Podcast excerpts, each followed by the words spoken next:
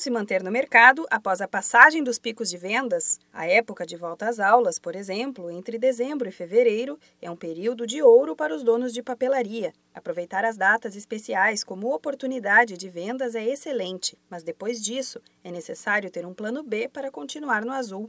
O segredo está no planejamento, na criatividade e atenção no atendimento aos clientes. Investir em datas especiais do calendário é uma alternativa para variar os produtos. O consultor do Sebrae São Paulo, Adriano Campos, dá algumas dicas que podem mudar o rumo do negócio durante o ano para garantir o faturamento primeira dica que eu daria é a diversificação do portfólio de produtos que tem né, na papelaria, para enfim, para oferecer alternativas que podem ser é, mais buscadas em outros momentos. Né?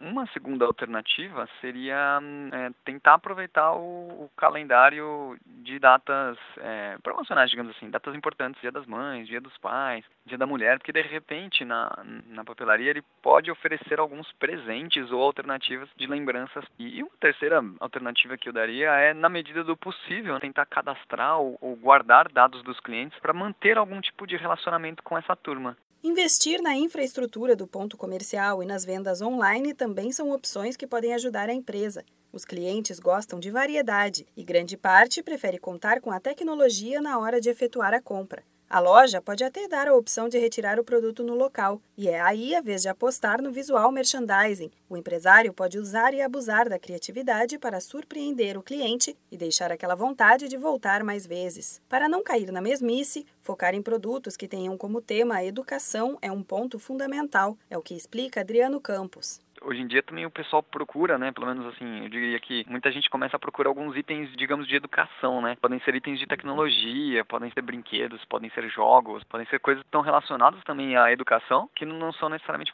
materiais de escritório ou cadernos ou coisas nesse sentido. E, e até mesmo eventualmente até material de decoração para escritório, né? Para o pessoal que, que usa lá para trabalhar. Caso você tenha dúvidas sobre como deixar a sua loja mais atraente para os clientes durante o ano inteiro, fale com um consultor do Sebrae. Você pode ir até um escritório mais próximo de sua cidade ou ligar para a central de atendimento no número 0800 570 0800. Da Padrinho Conteúdo para a agência Sebrae de Notícias, Renata Kroschel.